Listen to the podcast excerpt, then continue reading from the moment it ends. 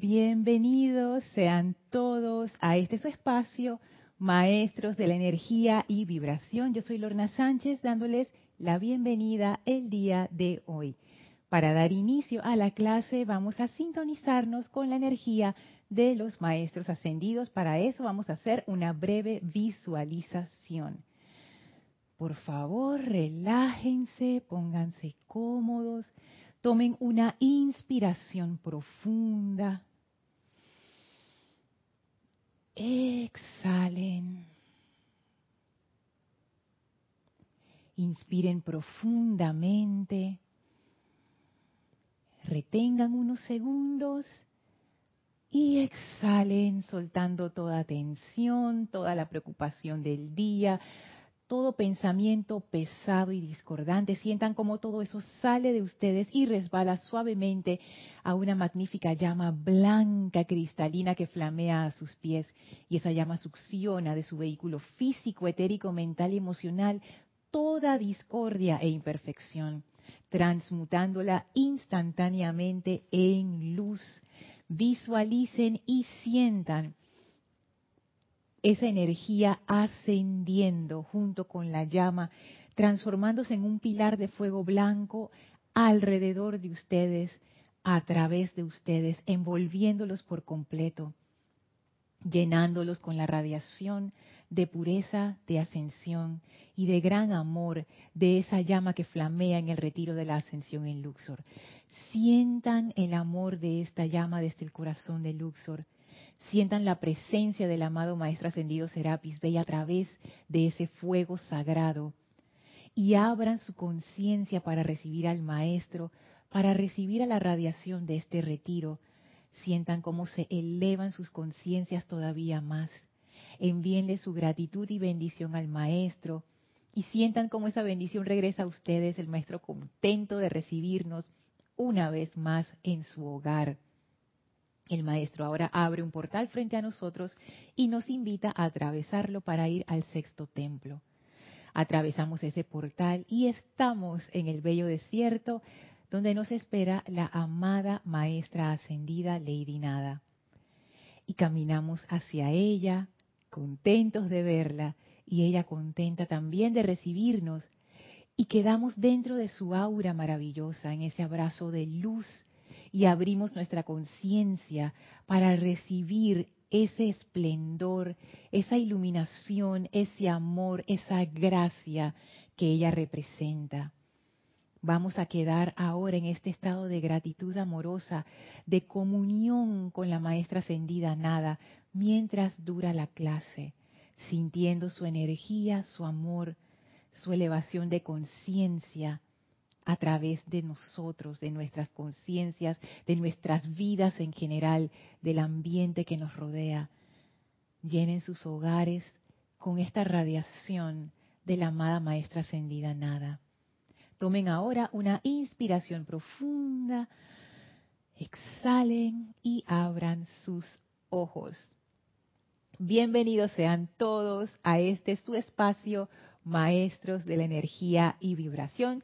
Yo soy Lorna Sánchez dándoles la bienvenida en este bello jueves 28 de julio de 2022. Antes de seguir voy a verificar nuevamente si todo está bien. Parece que sí, parece que estamos bien en audio y video. De todas maneras, porfa me reportan si tienen alguna situación con el audio o con el video a través del chat de YouTube que está disponible mientras esta clase está siendo transmitida en vivo.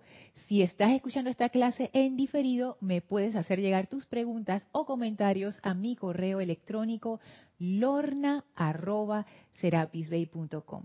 Y quiero aprovechar para saludar a Marisol hasta Canarias, a José Manuel hasta Madrid y a Rosmarie hasta La Paz, Bolivia, que escuchan esta clase en diferido. Así es que muchísimas gracias a los hermanos y hermanas que escuchan esta clase en diferido. Gracias a todos los que escuchan esta clase cuando está siendo transmitida en vivo. Gracias por su atención. Gracias por enviar sus preguntas, sus comentarios. De verdad que enriquecen mi sendero enormemente. Así es que muchísimas gracias por eso. Voy a pasar a saludar aquí en el chat a Rosaura hasta Panamá. Dios te bendice, Rosaura. Hola, Oli linda. Bendiciones hasta Guadalajara. Hola, Miguel Ángel. Hola, Tere. Saludos hasta Veracruz, México. Hola, César Andrés. Saludos hasta Aguascalientes, México. Hola, Maricruz. Saludos hasta Madrid, España. Dios mío, Maricruz. Increíble, no duermes. Hola Laura, saludos hasta Guatemala. Hola Naila, saludos hasta San José, Costa Rica, la hermana república.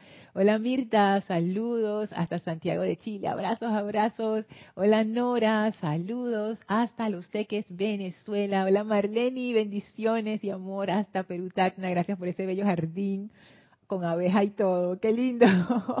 Hola Marian, amor y abrazos hasta República Dominicana. Gracias Naila, dice imagen y audio perfectos, perfecto. ¡Hey Flor! Dios te bendice. ¡Ay, estás de vuelta en Cabo Rojo! Saludos Flor, abrazo. Hola Edgardo, saludos hasta Concepción, Chile. Hola Lisa, tú me, tú me dirás si te digo Lisa o te digo Laisa. No sé, no sé. Yo veo que mis, otros hermanos te dicen Lisa, así que me voy a copiar, pero si no es así, me avisas. Lisa hasta Boston dice, yo soy la ascensión del amor divino a través, ay, qué lindo, a través de la amada maestra nada hacia todos, yo estoy aceptando eso.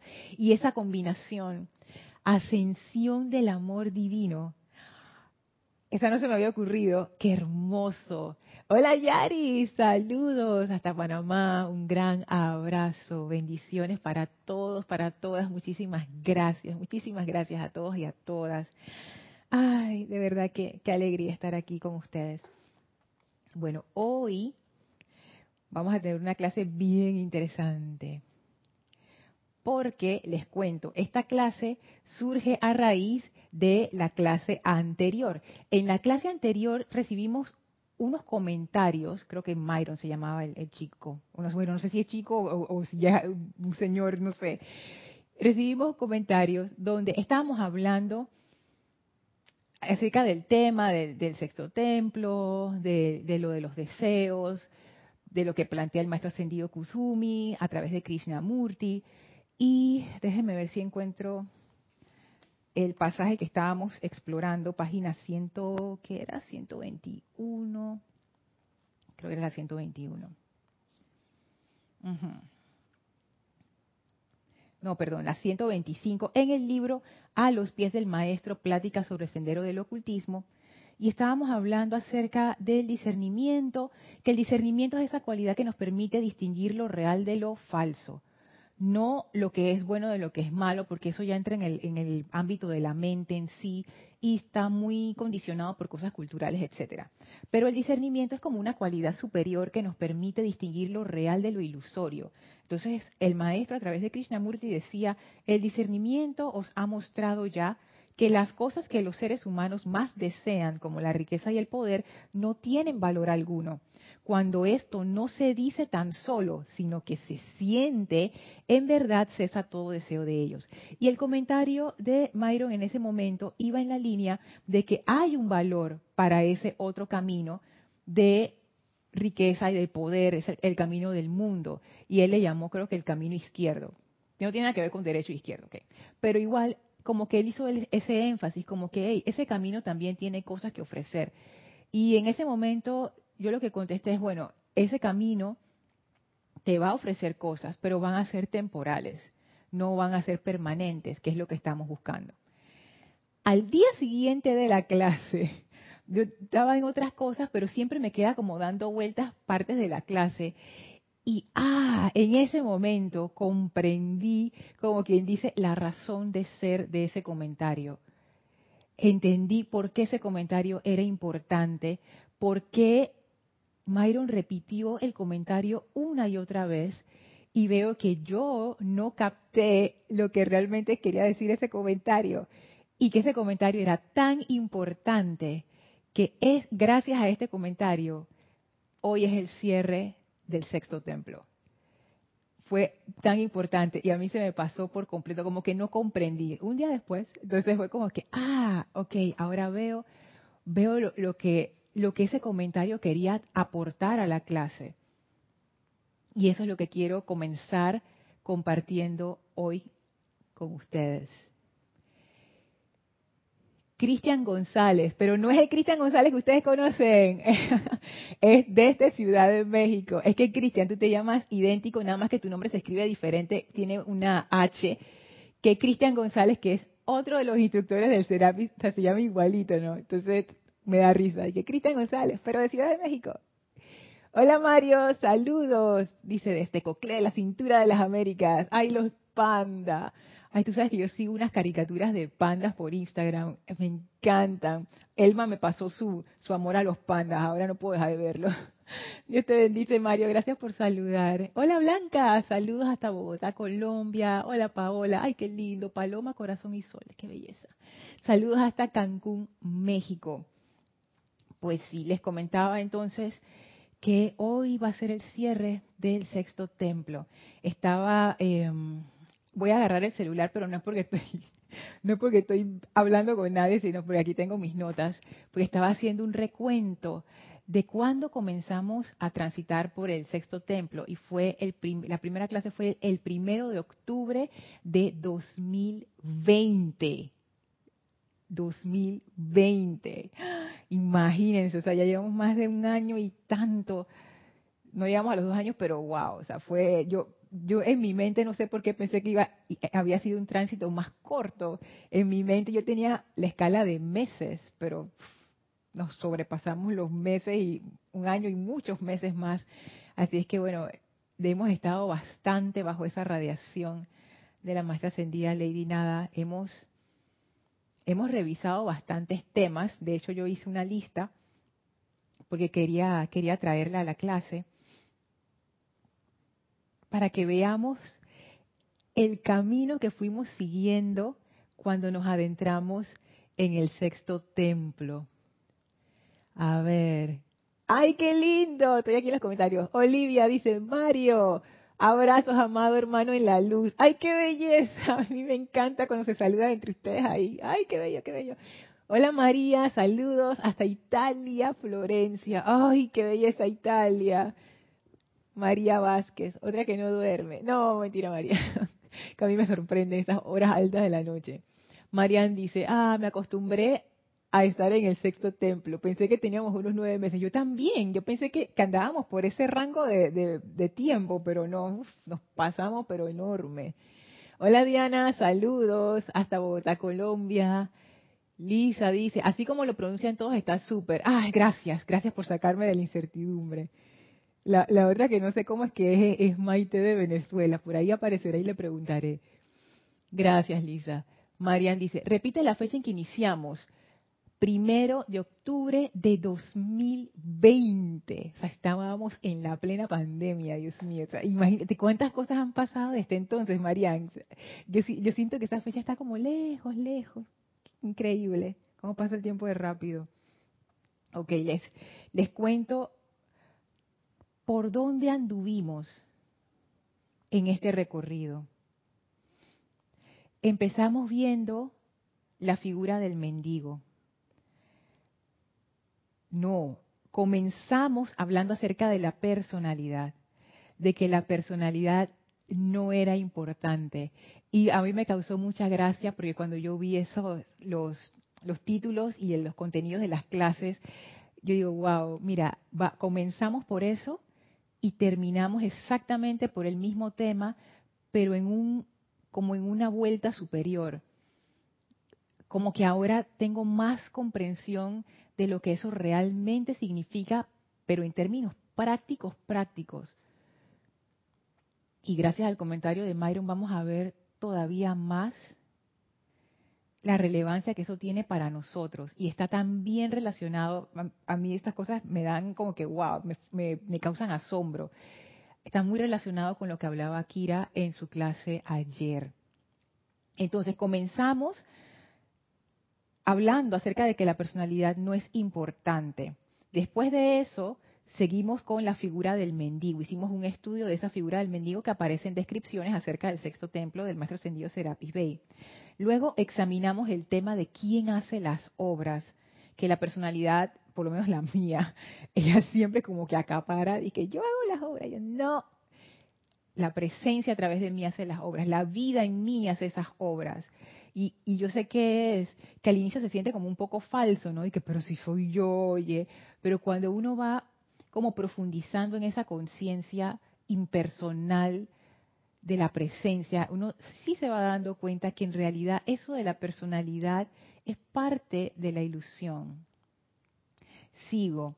Después de ver quién hace las obras, nos metimos al tema del servicio impersonal a través del amor. Esto fue una de las cosas que a mí más se me quedó, que el amor transforma todo lo que uno hace, hasta el servicio más mínimo que uno preste.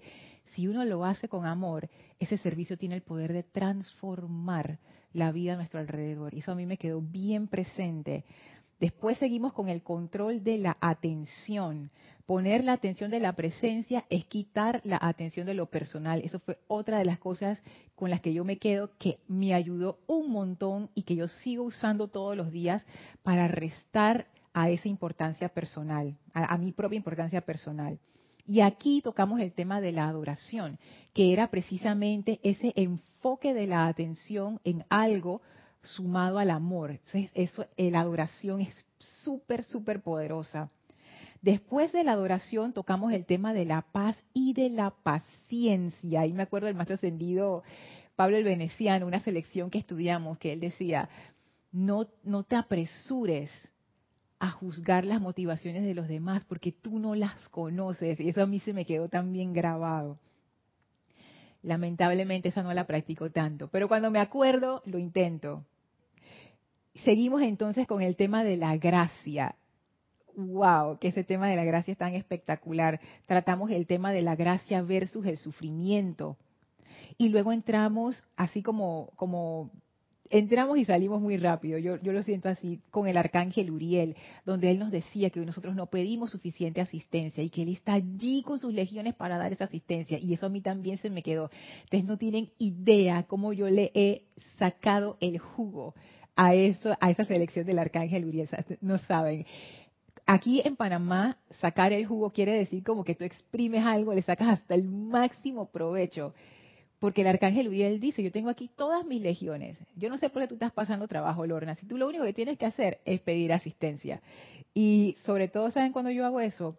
En mi, cuando estoy en mi trabajo, que a veces me, me tocan hacer cosas que, no conozco bien o que son complejas o que haya la vida, o no quiero demorarme, no sé, que una semana haciendo eso, quiero que sean días, yo hago algo que mi mamá practica, que en parte también me copié de ella.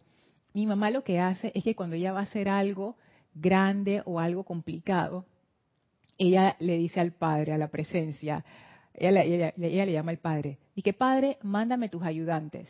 Necesito ayudantes para hacer tal o cual cosa. Y cuando la cosa no le está saliendo, mi mamá dice, estos ayudantes que me mandaste no me están funcionando, mándame ayudantes que sí, que sí funcionen. Oye, ¿cómo se le resuelven las cosas? Es una cosa impresionante. Entonces yo me copié de eso, sabiendo que el arcángel Uriel nos dice, oye, pero pídeme ayuda si estoy aquí para eso. Entonces yo digo, nada, ustedes no tienen idea la maravilla que eso ha sido. Yo, amado arcángel Uriel, mándame uno de tus ángeles, ilumíname con respecto a tal cosa que tengo que hacer.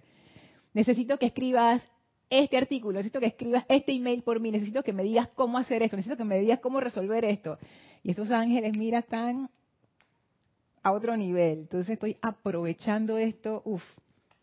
Lo otro es el autocontrol versus el control del ego. Ahí también nos detuvimos para explorar esa parte. Y wow, eso, esta es una lección que yo todavía no he terminado de integrar, pero ahí voy, ahí voy. Porque que la cosa no es a la fuerza y la cosa no es como yo digo que es, como ese ego, ¿no? Que dice, yo tengo ya mi plan y así es que va a ser la cuestión, algo de lo que decía Kira en la clase de ayer. Y no, esto, esto no es acerca de Lorna, esto es vida, esto, yo, yo no estoy aquí que sola y aislada, yo soy parte de, parte de ustedes, ustedes son parte de mí, somos parte de este planeta. ninguno de nosotros actúa y que por sí mismo solo y con independencia de todo lo demás. Somos parte de un, no de un engranaje, sino como de un organismo. Y esto es importante, siento yo, porque ese control del ego generalmente es un control desconectado, un control que no toma en cuenta como la, la, otra parte y por eso se vuelve tan artificial a veces y uno quiere que de todas maneras la cosa sea a su manera, porque uno no se imagina que puede ser mejor. Ok, antes de seguir acá veo que hay más comentarios, así es que regreso al chat. Dice Marian Mateo, primero de octubre de 2020. Ay, Mario, Mario, arriba decía, no, antes de eso. Ay, ok. Yami, saludos y bendiciones hasta Ciudad de Panamá. Qué lindo, Yami, gracias. Mario dice, Olivia, los amo a todos, salud. Y nos manda rosas. ¡Ay, qué belleza! Marian dice, primero de octubre de 2020, wow. Decía David que un minuto en la presencia es como mil años y mil años fuera de ella. Oye, de verdad, nos metimos en una de esas, de esos túneles del tiempo. Nosotros pensamos que habían pasado un par de meses nada más y cuando fuimos a ver iba un año y tanto. Wow. Olivia Magaña dice, María Vázquez, qué hermoso lugar Florencia. Mil bendiciones. Es, hermoso, hermoso, hermoso. Graciela dice, hola Lorda, saludos y bendiciones para todos desde Michoacán, México. Hola Graciela, bendiciones. Marian dice, Lorna, ¿puedo enviarte un correo para pedirte los tópicos que estás leyendo, para buscar los videos? Ay, claro que sí. Es que hay temas del grupo que los guardo para después estudiarlos. Ah, mira tú, qué interesante. Claro que sí, te los mando. Hola Mavi, saludos hasta Villa Giardino, Córdoba, Argentina. Y qué lindo, qué linda escala de colores de los corazones. Hola Raúl, saludos. Dice, viéndote desde Los Cabos, México. Saludos hasta los bellos Los Cabos. Algún día iré. He visto videos todos espectaculares. Es una belleza. Raúl, tú eres otro que vives en un paraíso. Está María que vive en Florencia y estás tú que vives en Los Cabos. Ay, qué divino. Alonso, saludos hasta Caldas, Colombia. Gracias por saludar. Seguimos acá. Quedamos en el autocontrol versus el control del ego.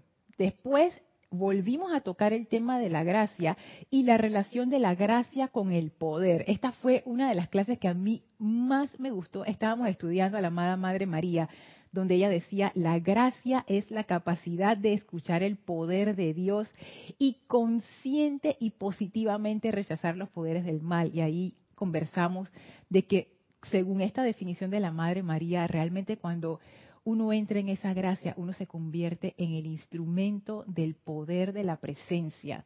O sea, nos volvemos la presencia en acción. Y para mí eso fue como otra puerta de la gracia que yo no había explorado. No sé, me, llenó tanto, me llenó tanto. Siendo la amada Madre María una de las más grandes exponentes de gracia. Y de ahí entramos al tema entonces de los deseos estériles, del mundo de deseos y del apego, que es entonces donde estábamos explorando y ahora, ¿y por qué estábamos explorando esta parte? Porque como ya les he comentado antes, yo siento que la amada maestra ascendida Lady Nada dejó lo más difícil para el final, porque ahora tenemos la comprensión, para por lo menos, si no aceptarlo, empezar a considerarlo. Y es que lo que nosotros llamamos el ego realmente está basado o, está como enraizado en ese aspecto del mundo de los deseos, que se la pasa buscando su propia satisfacción, buscando el, el placer y escapando del sufrimiento. Y eso es bien interesante porque eso nos mantiene como en una rueda, siempre deseando, siempre deseando, siempre deseando. Y comentábamos, eh, bueno, yo les comentaba que, porque no, a ver, esto que yo les comento en clase no es que sea que la verdad ni que, oh, Lorna lo vio en un sueño, no sé qué, no. Estas son simplemente opiniones y consideraciones. O sea, cada quien puede tener sus propias reflexiones y están bien. Y yo veía que esto del, del mundo de deseos es, es justamente eso que como que nos engancha, es como una especie, es como una especie de adicción, pero la adicción no está en el deseo en sí, el deseo en sí no es malo. Pienso que el deseo es como el mecanismo natural del cuerpo emocional el cuerpo emocional funciona a través de esos impulsos y el deseo es como su forma de ponerle energía en acción. Cuando él se pone en acción, es como que el deseo es esa, esa fuerza emocional encapsulada que te mueve a la acción en el plano físico.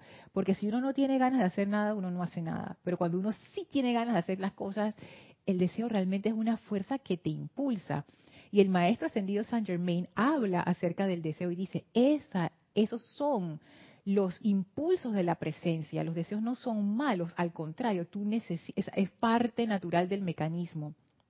Y entonces él hace una diferenciación que Tony de Melo también hacía. Y él dice, mira, la presencia se manifiesta a través de ti en esos deseos. A veces que uno siente deseos de hacer cosas constructivas, cosas que, van más allá de la pequeña esfera personal. Dice, esos son los deseos que vienen de la presencia. Hay otros que el maestro les llama apetitos y Tony de Melo le llama deseos estériles, que dice, estos son los caprichos del ego y eso no te va a llevar para ningún lado. Entonces, es como ahí entra el discernimiento que hablaba Krishnamurti acerca de distinguir de dónde viene esto.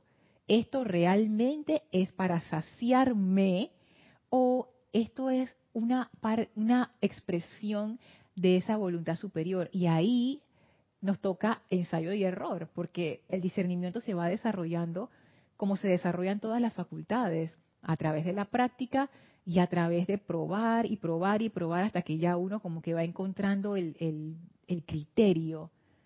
Entonces, esta parte de, los deseos me hizo reflexionar bastante, porque no es darle palo al cuerpo emocional, no es decir que el cuerpo emocional no sirve, no es decir que yo me voy a deshacer de los deseos, porque esa tampoco es, y ni siquiera, yo no sé si eso se puede, yo creo que no. Lo que sí es es empezar a cuestionar, y esta es la parte difícil, porque aquí entonces uno se empieza a meter en aguas peligrosas y pantanosas desde el punto de vista del ego, ¿no? Porque aquí es donde uno empieza a cuestionar si yo realmente necesito el ego. Y ya cuando uno empieza a hacer ese tipo de preguntas y de cuestionamientos con respecto a esa importancia personal y al ego, eh, ahí, va a haber una reacción. Entonces, una gran resistencia. Pero, ¿cómo más? Eso tiene que ser liberado, transmutado, purificado, para poder nosotros entrar a ese estado integral de conciencia, en donde la presencia y la conciencia externa son una sola misma cosa, en diferentes niveles, una sola línea de fuerza, una sola línea de energía, una sola línea de vida. es, ahí hay pureza, no hay desviaciones, hay una sola voluntad, una sola acción basada en esa voluntad. Entonces, wow, cuando uno empieza a hacerse esos cuestionamientos, ¿no? Si realmente yo estoy aquí para solamente satisfacer estos deseos, o si hay otra forma. Y si esta satisfacción siempre es temporal, y yo estoy como sintiendo el deseo de algo más permanente. ¿Hay algo más permanente? ¿Hay una forma de que la felicidad no termine? ¿Hay una forma de sentirme en paz, que eso no cambie? Y allí es donde pegamos con el comentario de Myron acerca del el valor del camino que conduce hacia lo externo, hacia la persecución de los deseos. Aquí Krishnamurti hablaba de la riqueza y el poder, pero puede ser cualquier cosa externa. Y es más, él advierte incluso que el sendero espiritual se puede convertir en uno de esos objetos de deseo. El objeto de deseo en sí no es lo importante. Lo que engancha es precisamente es ese, ese desear, ese querer agarrar, ese poseer, ese satisfacer. Hay como un gancho ahí, que uno puede desear algo y no engancharse, pero uno también puede desear algo y apegarse al resultado o apegarse a la meta. Y ahí es donde la cuestión es como una línea gris bien delgadita que uno se cruza sin casi que sin darse cuenta. A ver, Raúl dice, aquí tienes tu casa. Ya lo dijiste y quedó escrito en el chat. Bueno, Raúl, de repente le tomo esta foto. No, no mentira. Dice, Raúl, tú me dijiste. Aquí tienes tu casa, dice Raúl. Avisa y vamos por ti al aeropuerto. Vas a disfrutar este hermoso lugar, sin duda. Ay, sin duda. Dice Olivia, qué bendición reunidos en cada lugar bendito del hermoso planeta Tierra. ¡Ay, qué lindo! Y te manda dos emojis de planeta Tierra, uno desde África y el otro desde América. Olivia, o sea, la votaste. Increíble. todos experimentando y aprendiendo. Los Cabos es precioso. Ay, me imagino, Olivia, que tú has ido por allá. Es que ah, México también está en mi lista de, países por visitar, pero México, yo, yo, yo creo que una vida no es suficiente para conocer México, porque tiene tantas regiones, tanta cultura, hay tanto que, o sea, nada más México, ahí es como un pequeño continente, pero está sobre todo la, península de Yucatán. Tengo, ay, está en mi lista México. bendiciones para todos los mexicanos. Hay bendiciones para todo, para toda América, bendiciones para todo el planeta. De verdad que es como dice Olivia, esto es un mundo hermoso, hermoso, hermoso. Imagínense este paraíso. O sea, podemos dedicar toda nuestra encarnación recorriéndolo y, nos faltaría tiempo. ¿Qué, cosa, qué, qué belleza.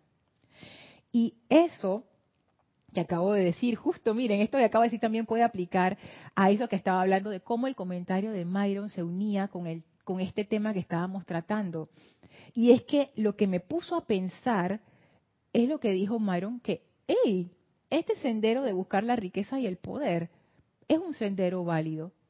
Y yo me puse a pensar, yo digo, hey, pero Myron en realidad sí tiene razón. Por ejemplo, si yo quiero ser famosa, como se entiende la fama en nuestros tiempos, de que, ah, salgo en redes sociales, salgo en televisión, salgo en no sé qué, salgo en no sé qué, y la gente dice, ah, lo máximo. Este camino de buscar lo externo va a satisfacerme grandemente. Yo no necesito buscar un sendero espiritual para hacerme famosa. Yo no necesito eso. Si yo lo que quiero es tener dinero, yo tampoco necesito un sendero espiritual. Yo simplemente necesito un sendero que me haga generar dinero.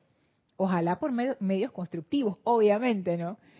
Em, y yo no digo que generar dinero o que la fama sea malo, para nada. O sea, la fama puede ser una herramienta bien utilizada para hacer muchísimas cosas constructivas, igual el dinero.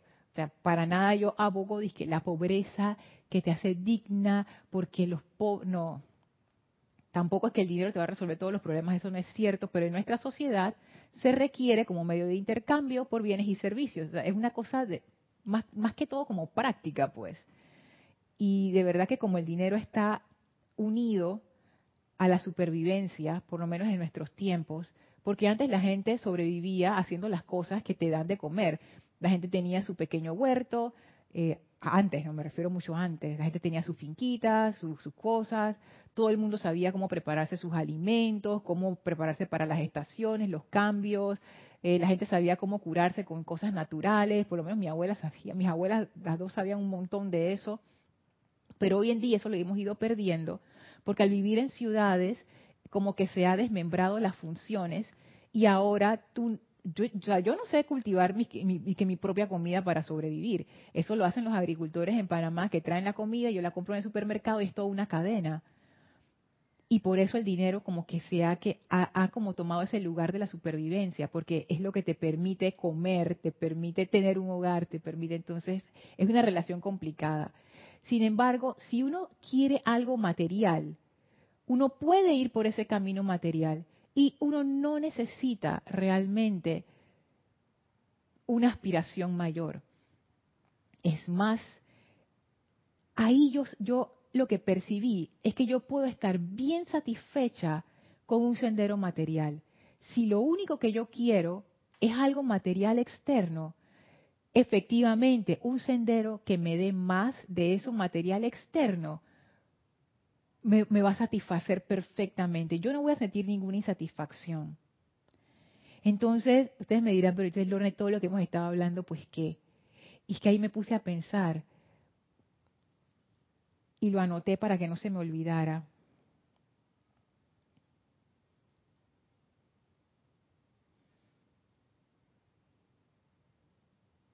Estoy buscándolo aquí.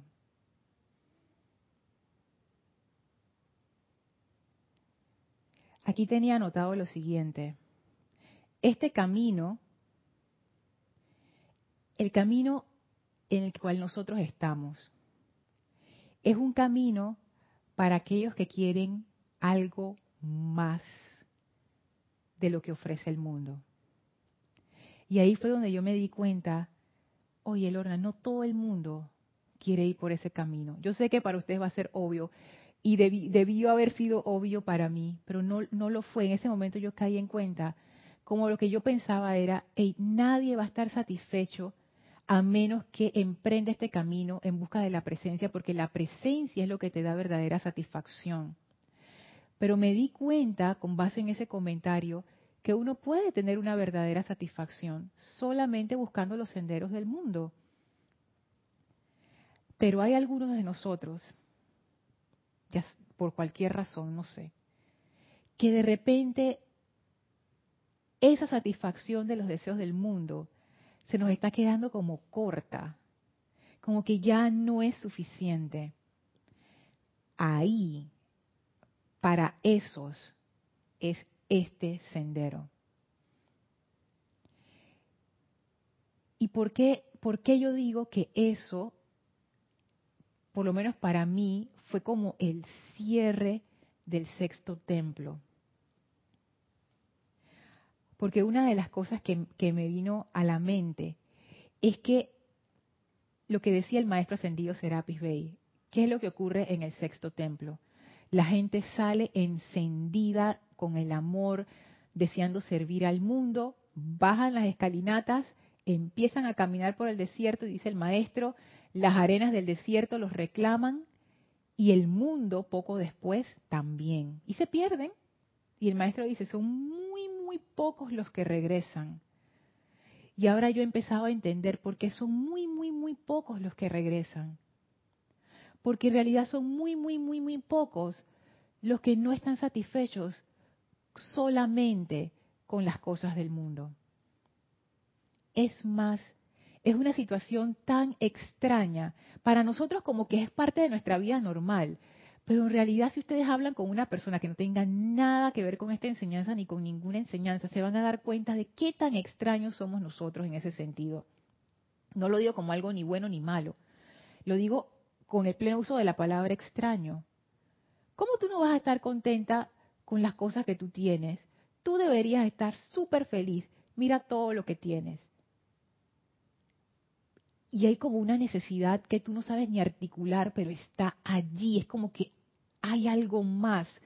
Pero hay algo más de que, a ver, explícame ese algo más que es. Bueno, es como, no sé, es como un, como un sentimiento, es como, como una aspiración, como un, se le dicen longing, así como un, como ese, ese, como cuando tú eh, tienes ganas de ver a alguien que no has visto en mucho tiempo, es como ese, ese deseo como, pero tú no sabes ese alguien quién es. Entonces, no sabes ni cómo explicarle a la persona de que, ay, no, lo que tienes que ir al, psicólogo a que te inyecten una pastilla y te den algo para que se te vaya esa cosa. Eso puede ser depresión, ten cuidado. es como eso. Y esos son como los primeros despertares de esta parte crística, que yo pienso que eso es como parte de la evolución. O sea, eventualmente todos vamos a llegar a ese momento. Lo que ocurre es que, como en todo, hay flores que florecen antes y hay flores que florecen después. Y hay gente que ya se está despertando, hay gente que está viendo como que, y esto es todo. Y no estoy hablando de gente que está metida en problemas y con vidas angustiosas, que ahí puede pasar, pero ahí es como más, se entiende más, porque uno está tan abrumado de problemas que uno lo que quiere es salir huyendo. Pero yo lo estoy hablando también desde el punto de vista de gente que tienen vidas buenas. O sea, todo está bien pero ¿y esto qué es? O sea, ¿por qué esto no es suficiente? ¿Seré que yo soy malagradecida? ¿Seré que hay algo que no entiendo? ¿Pero qué es? ¿Qué es? Y es que empiezan a haber necesidades que ya no pueden ser cubiertas solamente por el cuaternario inferior. Es como que son como necesidades crísticas, por decirlo así, vamos a poner esa palabra, necesidades crísticas, que empiezan a surgir y ya te empiezan a poner en movimiento, a buscar, a buscar dónde está, dónde está, dónde está esto, que tú no entiendes bien qué es, pero tú necesitas satisfacer ese tipo de deseo que es con base en una necesidad superior. Entonces, realmente no son muchos o muchas las personas que están en esa fase ahora mismo. Y para la mayoría de las personas que se van de Luxor, y esto es mi interpretación, no es que sea así, lo que yo entendí con esta clase y con la clase anterior, es que para la mayoría de las personas el mundo es suficiente. Por eso es que no regresan. No quieren regresar. ¿Para qué van a regresar si están bien? Los que regresan son los que se han dado cuenta que no es suficiente y que tiene que haber algo más. Como parte de las sincronicidades de la vida, esta semana he estado, por todos lados me han llegado citas de Krishnamurti, increíble. Entonces me puse a leer un libro de Krishnamurti a ver qué tal, porque justo estamos estudiándolo a los pies del maestro, ¿no? Y entonces en una de esas él decía, hablando justamente acerca del deseo, en el contexto en que él hablaba de eso, que puede que no sea igual al de nosotros, pero igual lo, lo traigo, donde él decía que el problema del deseo es que el placer y el sufrimiento van juntos. No puedes tener uno sin el otro. Si para ti eso no es un problema, no es un problema. Pero siempre van a estar los dos. Y esa es la cuestión. No importa qué tan bien sea tu encarnación en el mundo, siempre va a haber sufrimiento. Y eso no es una amenaza, eso simplemente es lo que todos experimentamos diariamente. A veces uno está bien, a veces uno no está tan bien y así nos vamos. Pero si a uno no le molesta ese entorno temporal, si uno está realmente bien con las cosas como son y ya, no hay ningún problema.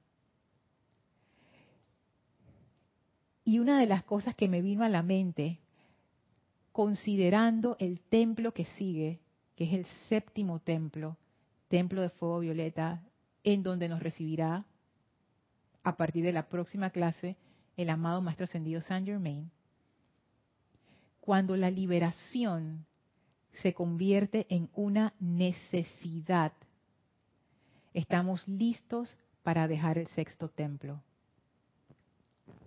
Y eso fue lo que me hizo clic. Cuando la liberación, ¿de qué la liberación de qué? De la ilusión de lo personal, del amor condicionado, de la felicidad temporal, del sufrimiento. Cuando la liberación se convierte en una necesidad, no en un pensamiento bonito, ¿Recuerdan lo que decía el maestro eh, eh, de Krishnamurti? Si quieren, o sea, decía el maestro a través de Krishnamurti, ustedes pueden lograr la carencia de deseos si quieren. Y en la clase de Kira ayer que se las recomiendo muchísimo, justo el maestro hablaba de eso, acerca de la determinación. Y cuando uno se vuelve determinado, cuando uno tiene una necesidad, cuando ya no es algo opcional, esto ya es de vida o muerte. Cuando ese deseo de liberación llega a ese punto, los que se fueron en el desierto regresan. Pero ¿a dónde regresan? Al séptimo templo, que es el templo de la liberación. Y ahí es donde empieza ese reacomodo, esa reorientación que hemos estado hablando. Eh, no sé si recuerdan que yo les había comentado que yo percibía que el fuego violeta es ese orden divino a través del amor divino. Siento yo que esta reorientación tiene que hacerse a través del amor divino porque es tan fuerte que la única energía que lo puede sostener es el amor. Tiene que ser a través del amor, porque si no, es, no hay otra energía que es tan poderosa como esa para disolver la ilusión, para disolver la ilusión de lo personal. Pero es una reorientación. Y esa reorientación, ese orden divino, tiene un fuerte componente de determinación y voluntad detrás, un, componente de primer rayo. Primer rayo con, con tercer rayo, unidos, haciendo ese trabajo. Entonces ahí yo veo los pocos que regresan, quiénes son los que regresan, son aquellos que han decidido el ego se va. Porque han percibido algo mayor. O sea, no es por doctrina, no es por dogma, no es porque lo leyeron, no es que el maestro me dijo, no es eso. Simplemente uno llega a un punto en la vida, y no es que yo haya llegado a ese punto, o sea, yo no estoy ahí todavía, porque yo sigo siendo condescendiente con mi ego, pero eventualmente llegaremos a un punto en donde va a ser como una espada. Y simplemente uno dice, hasta aquí. Y entonces, cuando esa necesidad de liberación se hace tan fuerte, es cuando uno está dispuesto a regresar y entrar a ese templo de fuego violeta.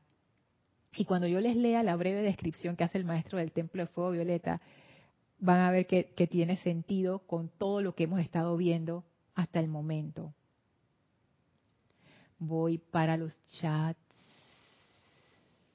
Dice Olivia, México es un universo mágico. Ahora más quiero ir. Ay, de nuevo, porque ya, fui a Guadalajara justo con, con Oli. Ay, ese viaje a Guadalajara lo recuerdo con amor. El planeta es bello, dice Olivia. Seamos felices. Así es, así es. Ay, ay, me quedo con esto que México es un universo mágico. Ay, sí. Hola Raxa, saludos y bendiciones hasta Managua, Nicaragua. Abrazo, abrazo. Edgardo dice, creo que el camino es libre y tu misión puede ser ser famoso y en función de eso transmitir un mensaje y vivir en armonía. Quizás sea el aprendizaje de esa vida, quizás sea un chela en una misión. O sea, claro que sí. Y gracias por traer ese comentario para aclarar. La fama no es un problema. El problema es que uno se haga adicto a la fama. Ese es el problema. La fama es simplemente un instrumento, es una situación, una condición que te puede servir un montón. Hay muchos eh, activistas y artistas que utilizan su fama para impulsar cosas constructivas, que de otra manera nadie les haría caso. Así es que no es que, la fama sea mala, al contrario.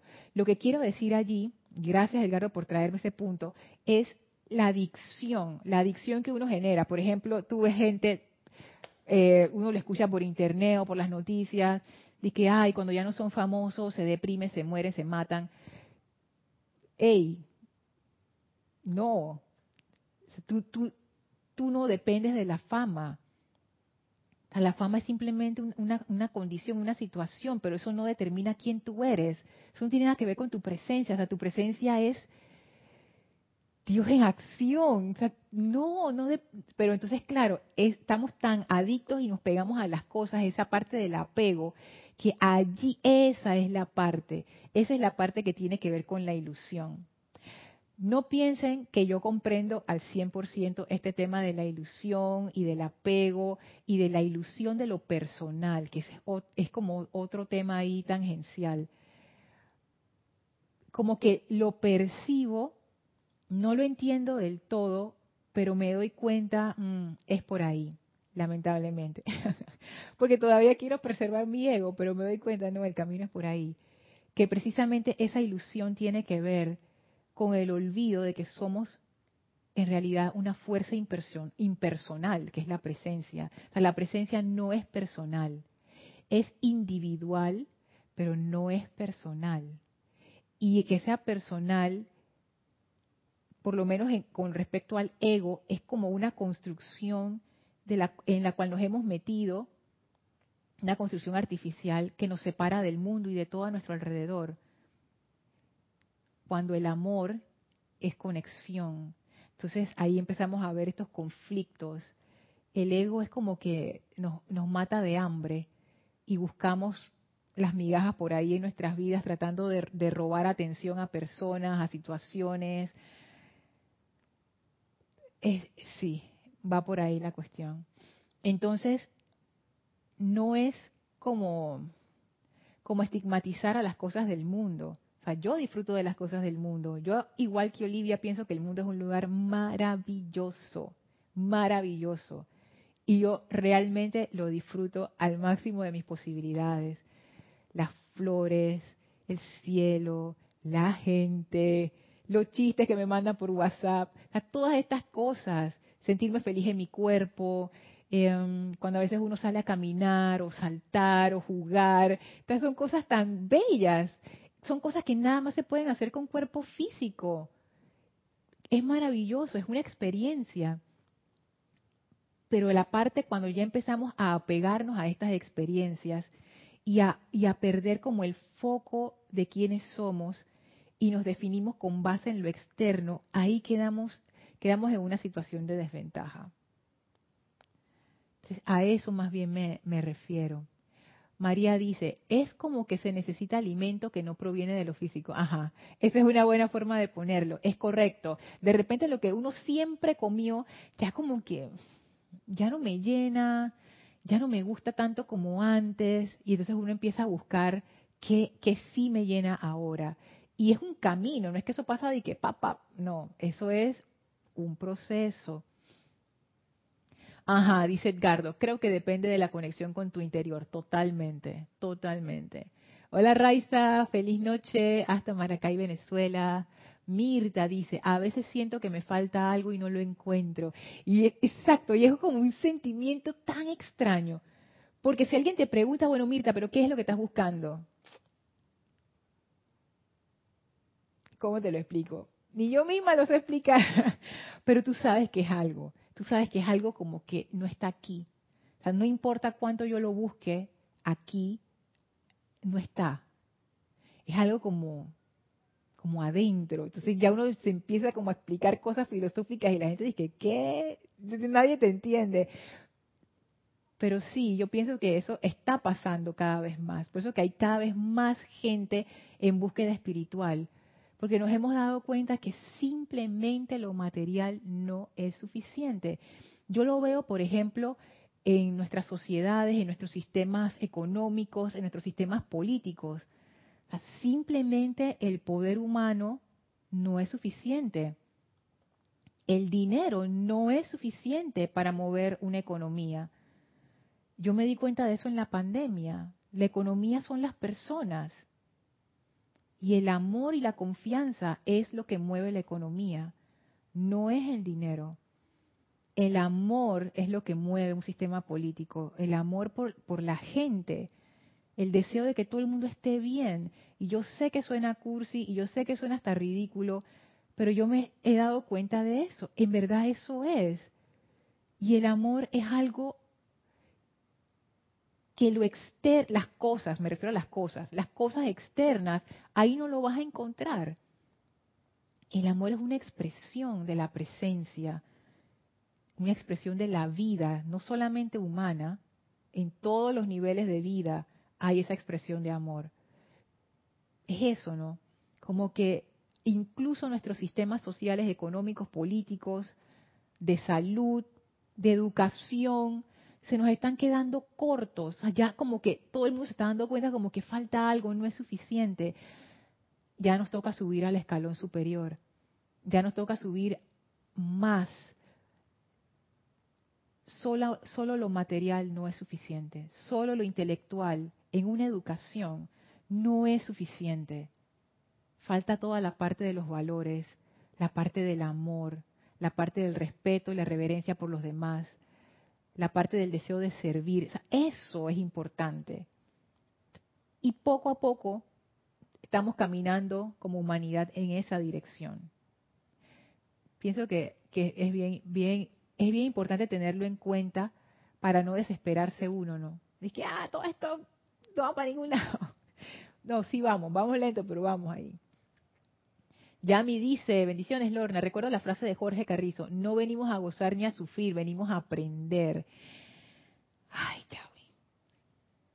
Eso es algo que planteaba Krishnamurti en lo que estaba leyendo, que él decía que estamos tan apegados al placer que incluso nos da miedo experimentar algo que no sea eso. Y ahí, o sea, tú puedes vivir sin esa dualidad. Ay, pero ¿sabes que me voy a volver un zombie, una piedra, no voy a sentir nada? No. Es simplemente otro nivel de conciencia. El nivel de conciencia en donde estamos ahora es un nivel puramente emocional, de cuerpo emocional. Y el cuerpo emocional se maneja en dos polos, igual que el cuerpo mental. El cuerpo mental inferior es de polaridades bueno, malo, blanco, negro, alto, bajo. Para yo entender lo que es alto, necesito entender lo que es bajo. Eso no es malo, él funciona así, es parte de su funcionamiento. El cuerpo emocional también tiene polaridades. Placer, sufrimiento. Me muevo hacia el placer, me retiro del sufrimiento.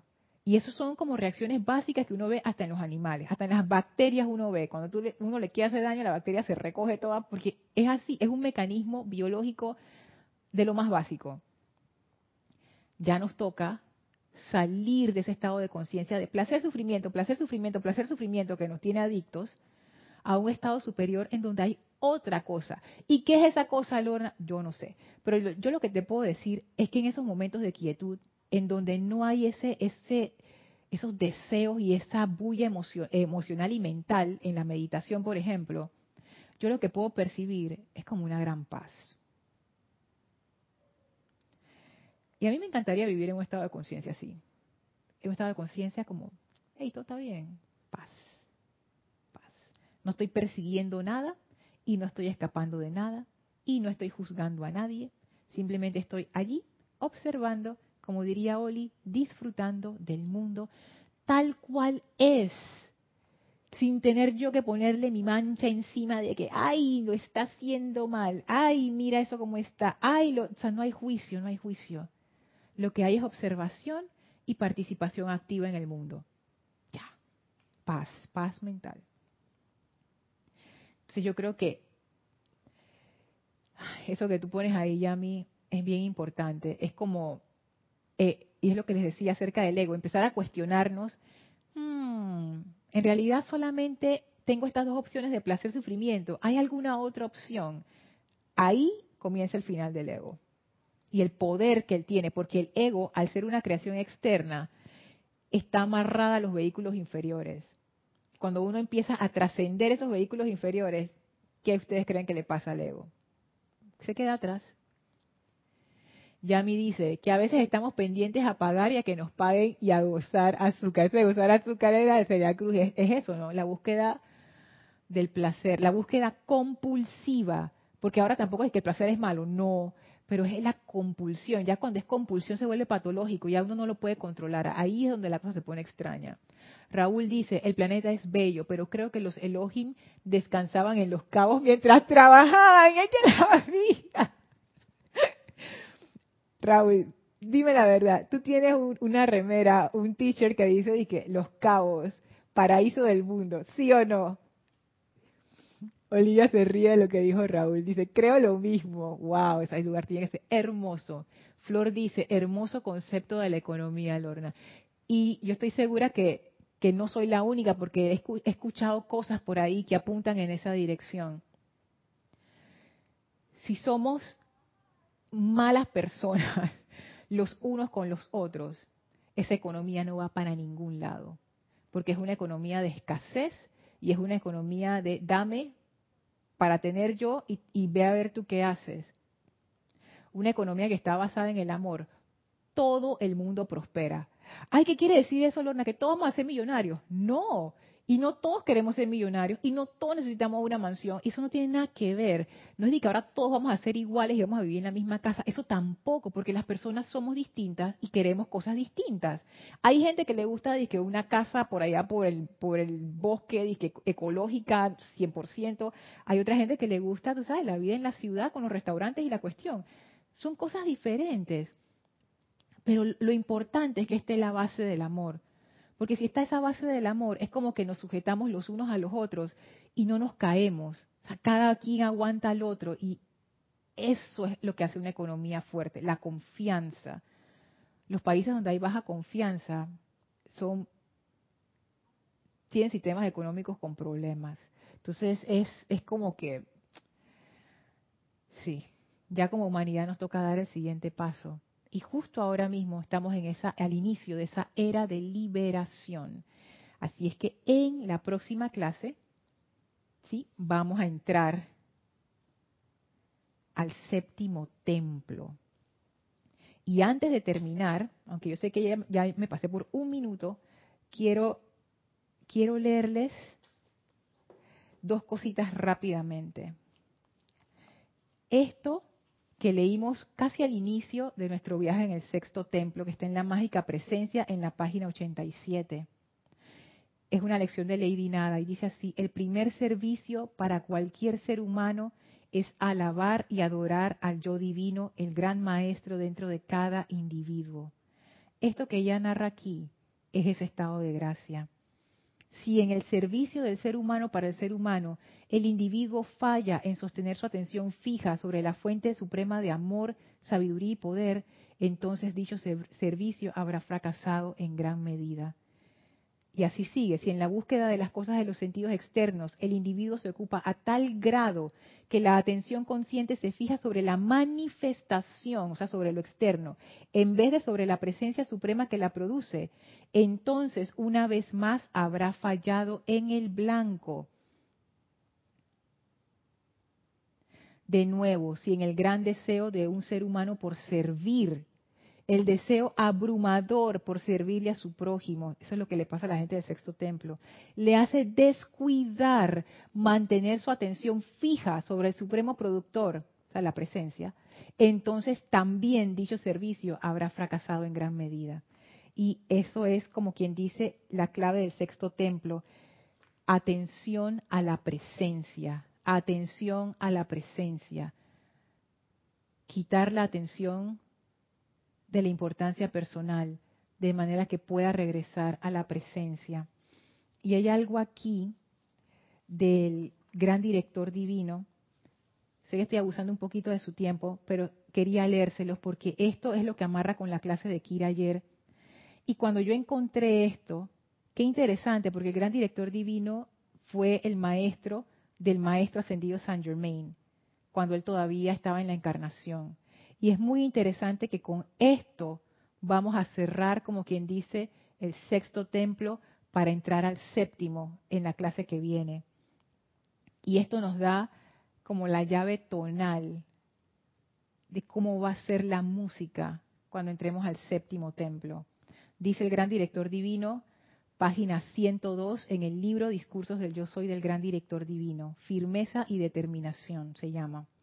Es por esta razón que es menester ser fuerte en la aceptación de y adhesión a la presencia yo soy. Y es por esto que el progreso y la expansión de la luz de los mensajeros, o sea, Guy Ballard en ese tiempo, han sido tan tremendos, porque ellos fueron firmes y determinados Después de que el amado Saint Germain les explicó lo que se requería, se convirtieron en dinamita montando guardia sobre sus propios mundos. Hicieron una aplicación tan dinámica que ustedes no podrían ni imaginar. Pero eso es lo que se requiere. Eso es lo que se requiere cuando uno empieza a hacer esa reorientación. no hay paños tibios aquí. Por eso es que la liberación tiene que ser una necesidad, porque si verdaderamente no es una necesidad, uno nunca va a llegar a este nivel de firmeza y determinación. Y eso es un proceso, uno llega ahí poco a poco, no, no a la fuerza. Sigue diciendo el gran director divino. Al principio, ustedes necesariamente tienen que hacer una aplicación firme, decidida y dinámica. Entonces, pronto atravesarán, disolverán y consumirán la acumulación de discordia a su alrededor, la cual ha obstaculizado la liberación de ustedes.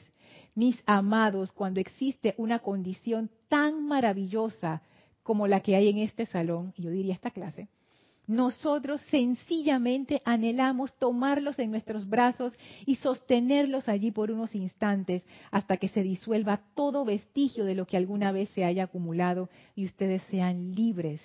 Cuánto anhelamos hacerlo, pero la humanidad mediante su propia aplicación tiene que liberar a los individuos, doquiera que el esfuerzo sea en serio. Nosotros daremos asistencia hasta donde sea posible. Nunca lo duden, mis amados. Ustedes nunca están solos una vez que han entrado a esta corriente de luz. Nunca, porque siempre alguno de nosotros, nosotros con N mayúscula, está pendiente de la asistencia que pueda necesitarse, ya que nosotros sabemos mejor que ustedes cuando se necesita.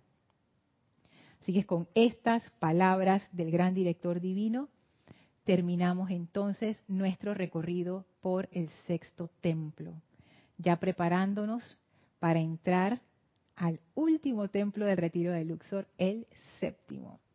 Voy a leer los comentarios antes de finalizar.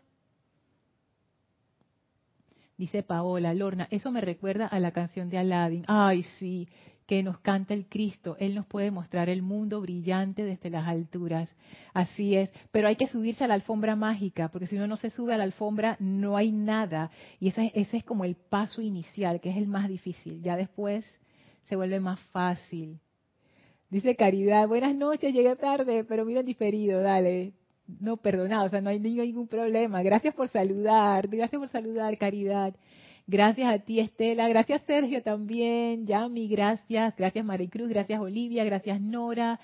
Raiza dice, Lorna, muy buena la clase, la veré completa luego. Claro que sí. Gracias, Raiza. Gracias, Yari. Gracias, María. Mirta, Marian. Gracias a todos. Vamos entonces a despedirnos de la amada Maestra Ascendida Lady Nada. Por favor, cierren sus ojos, visualicen a la amada Maestra Ascendida Lady Nada frente a ustedes denle su gratitud, denle su amor. Gracias, amada Maestra Ascendida Lady Nada, por habernos conducido tan amorosamente a lo largo de todo este sexto templo. Gracias por toda la enseñanza y por toda la luz. Te amamos. Sentimos esa energía de amor de la Maestra Ascendida Nada, sellando su iluminación dentro de nuestras conciencias, de manera que podamos absorber la esencia del sexto templo y estar preparados para ser libres. La maestra abre un portal frente a nosotros, el cual atravesamos para regresar al sitio donde nos encontramos físicamente, aprovechando para expandir a nuestro alrededor esa energía de amor, de iluminación y de paz de la amada maestra ascendida Lady Nada. Tomen ahora una inspiración profunda, exhalen y abran sus ojos. Muchísimas gracias a todos por haberme acompañado el día de hoy. Yo soy Lorna Sánchez, esto fue Maestro de la Energía y Vibración. Mil bendiciones para todos y que tengan una hermosísima noche.